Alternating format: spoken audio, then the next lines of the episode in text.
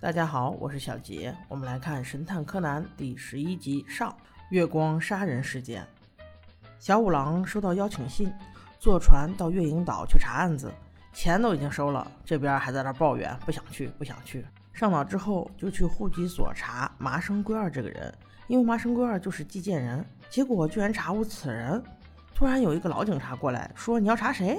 他说：“麻生圭二。”他十二年前就已经死了，还能给你寄信？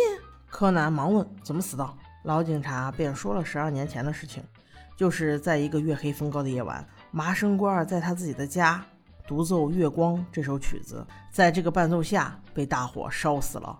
而且是全家一起被烧死。得知此消息后，三个人讨论说，这应该是有人想查麻生圭二这个案子，所以就假借他的名字给你写了这封信。所以三个人就去了公民馆，看看能不能找到线索。那个时候也没有导航，所以小五郎就去问了一个医生打扮的女孩。女医生倒是挺健谈的，她说公民馆倒是不远，但是今天是前任村长的忌日，而且很快就要选举出现任村长。三位候选人也都在那里，所以那里估计会很忙。根据女医生的指向，他们就去了公民馆。在公民馆果然等了很久，期间小五郎很不耐烦，但是他也无可奈何。柯南倒是很悠闲，在公民馆里面瞎转。他走到一个房间里，看见正好有一架钢琴在那里，就想过去看看。结果突然有人告诉他，这个东西不能动。你是怎么进来的？因为那个就是麻生死了的时候弹的钢琴，它是被诅咒的钢琴。两年前的今天，村长就是因为这台钢琴在这里死了，同样也是《月光》这首歌曲伴奏的，死于突发心脏病。因为他这个举动，所以他们三个人都被赶了出来。别人要做法事，柯南在那乱跑，不被别人赶出来才怪。还好，柯南从中得到了一些讯息，不是白来的。他觉得很奇怪，那个钢琴两三年没有动了，为什么音律那么正常？就好像昨天才调过一样。此时突然，《月光》这首歌又响了起来。柯南赶紧冲了进去，可是为时已晚，已经有一个死人趴在了琴上。验尸官赶到之后，很快得出结论：死者是在三十分钟前溺水而亡。柯南看到琴边有很多拖拽尸体时留下的海水痕迹，初步判断犯人是把死者在海边溺死，然后就近拖到琴房。再去大厅伪装成前来参加法事的人，也就是说，犯人肯定就在现场的这些人中。死的是三位村长候选人之一，他一死，另外两个人都受益，所以这两个人成为重点嫌疑人。柯南觉得很奇怪，脱口而出问：“为什么要把死者带到琴房里来呢？”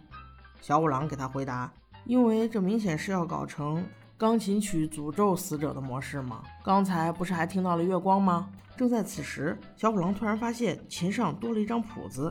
正在此刻，有个人哇的一声就跑掉了，好害怕的样子。后来听人说才得知，那个人原来很有钱，后来家道中落，就变得非常胆小。